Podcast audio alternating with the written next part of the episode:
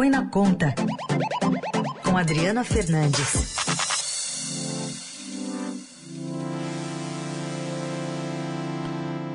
Oi, Adri, bom dia. Oi, Heisen, bom dia a todos.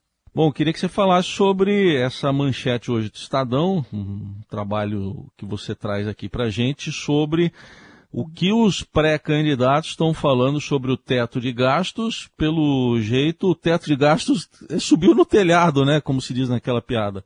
Exatamente. O teto de gastos é bom, é, eu vou dar uma explicada, ele é uma regra é, que limita o crescimento das despesas à variação da inflação. Só que nos últimos anos ele foi sendo modificado para abrir espaço para gastos maiores. Foi o que aconteceu agora com a PEC eh, Kamikaze, como foi batizada, a PEC que aumenta e cria novos eh, auxílios, programas né, sociais. Ele aumenta o auxílio, sobretudo o auxílio Brasil, que é o programa social do governo.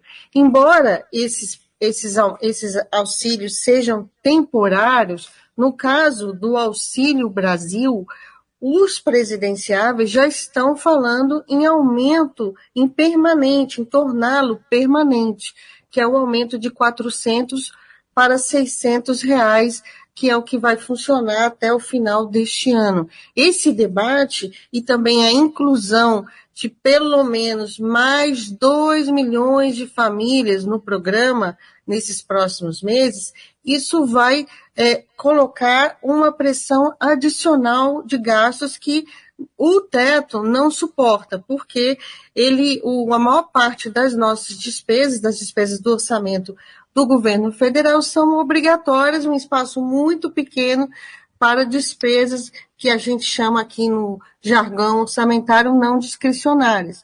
Então, com esse auxílio, Brasil para 600 reais, ele sobe um custo em torno de 150 bilhões de reais por ano, é o tamanho todo, praticamente, é até mais do que o que tem no orçamento para essas despesas discricionárias. É por isso que o governo, o Jair Bolsonaro, ele, o presidente, ele já falou em revisar o teto de gastos.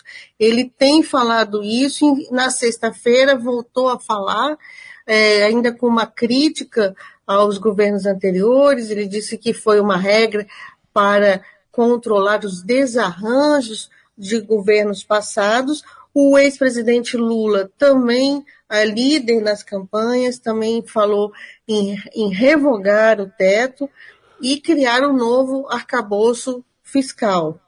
O, o, candidato presidenciável Ciro Gomes também é, já falou que vai rever o teto, e uma das propostas de Ciro Gomes é criar um teto uh, de, para despesas correntes, que é as despesas do funcionamento da máquina, máquina é, sem investimentos. Então, é, o, a Simone Tebet defende o teto de gastos, mas também a campanha dela admite a necessidade, não descarta né, a necessidade de mudança, aperfeiçoamento na regra. Então, ela é, uma, é um tema que não chega tanto ao público na campanha, porque os deputados, os candidatos estão fugindo né, do debate econômico, assim mais aprofundado de propostas, mas é um assunto que será fundamental uh, ah, para o próximo governo, é, Heisen.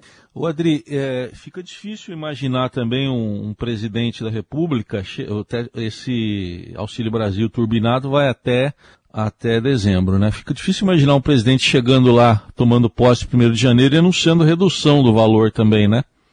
É, é por isso que os analistas econômicos já antevêm um, uma mudança no teto, porque dificilmente, politicamente, no dia primeiro, porque no dia primeiro, né, de janeiro teria que ah, fazer essa, essa mudança no primeiro dia do governo, porque te, é, os, os, os, esses auxílios, o aumento do Auxílio Brasil, ele vai até 31 de dezembro, e dia 1 é a posse. Tudo isso vai acabar tendo que ser discutido, Raíssa, vamos deixar claro, na votação do orçamento de 2023. Isso deve acontecer depois das eleições, e aí vão se intensificar as negociações.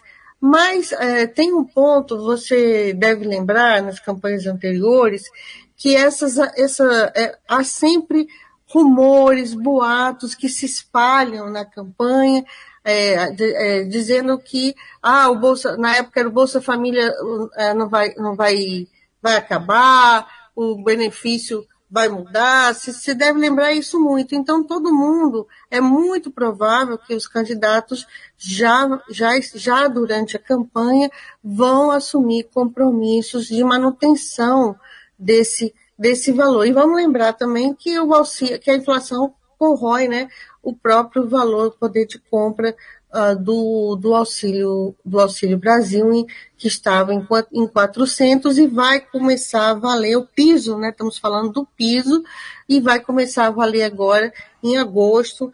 É, tudo indica o, o, na primeira quinzena de agosto, porque o governo está correndo e tentando colocar na rua esse auxílio maior, maior o mais rápido possível, vai para 600 reais.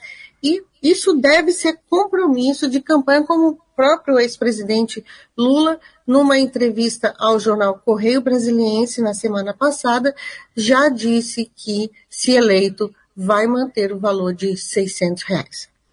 Bom, de um modo geral, o mercado está reagindo como essa virtual eliminação aí do teto, hein, Adri?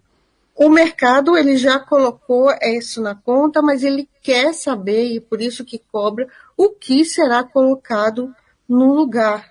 Isso que faz a cobrança recai muito sobre o ex-presidente Lula e o, o, no governo Bolsonaro há uma discussão de fazer um ajuste criando uma meta de dívida, uma meta para a dívida pública, um limite né, para a dívida pública, e também a, a área técnica fez simulações com o aumento do teto é, acima da inflação, acima da inflação em 1,5% acima da inflação. Esse ajuste é, seria a mesma regra, mas um ajuste é, é, com essas simulações foram feitas em 2027, mas técnicos já admitem que essa, esse ajuste pode já ocorrer é, no início do próximo governo, porque por isso tudo que eu estou te falando, pressão de gastos. Tem uma pressão adicional que, que, que é do próprio reajuste dos salários dos servidores. O presidente Bolsonaro não concedeu o reajuste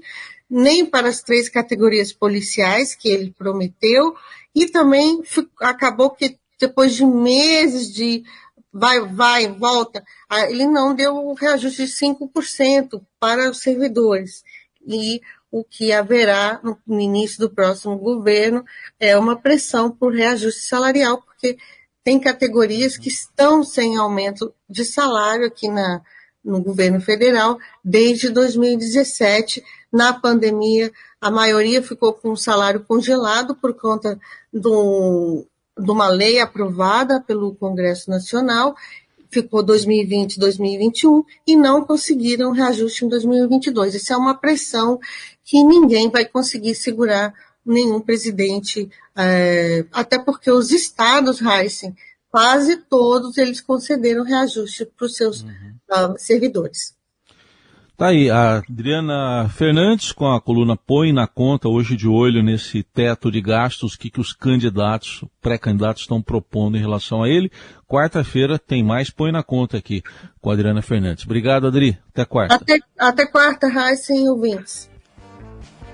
Agora são 8 horas e 13 minutos, já já depois do intervalo, tem a Carolina Ercolim aqui. Ela está de férias, sim, continua de férias mas deixou um material bem legal para a gente, para essa coluna das segundas-feiras, que você já se acostumou a ouvir aqui nessa faixa das oito do Jornal Eldorado,